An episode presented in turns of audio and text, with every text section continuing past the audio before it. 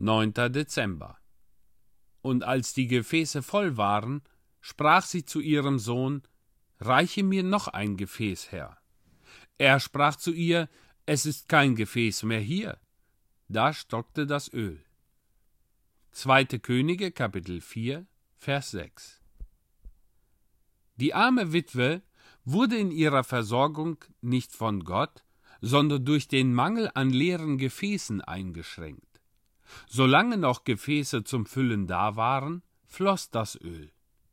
Der Prophet sprach kein Wort, diesen Prozess aufzuhalten, und auch der Herr setzte diesem Wunder keine Grenze.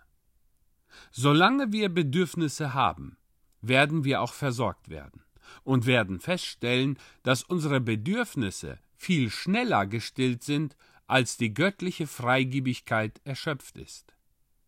In der Wüste fiel mehr Manna, als die Israeliten verzehren konnten, und es floss mehr Wasser, als die Menge zu trinken vermochte.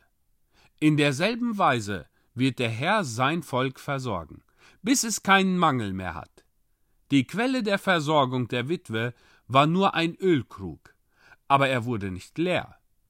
So wird sich auch das wenige, womit der Herr sein armes Volk versieht, von Tag zu Tag als genug erweisen, bis der letzte Tag des Lebens gleich dem letzten Gefäß gefüllt sein wird.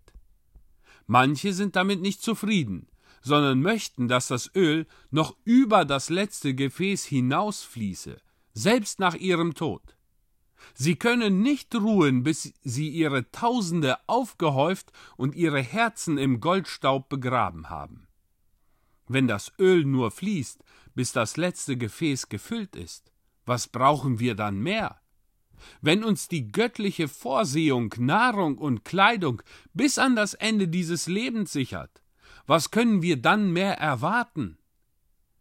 In der Geschichte vor uns wurde bei keinem Gefäß eine Ausnahme gemacht, solange es leer war.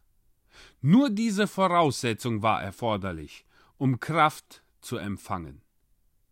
Kommt denn, ihr bedürftigen Seelen, kommt zu der ewigen Quelle und nehmt die Fülle des Segens, die euch frei und umsonst gegeben wird.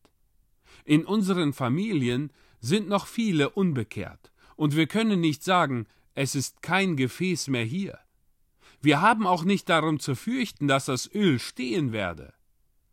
Lasst uns getrost die leeren Gefäße herbeibringen, damit sie gefüllt werden.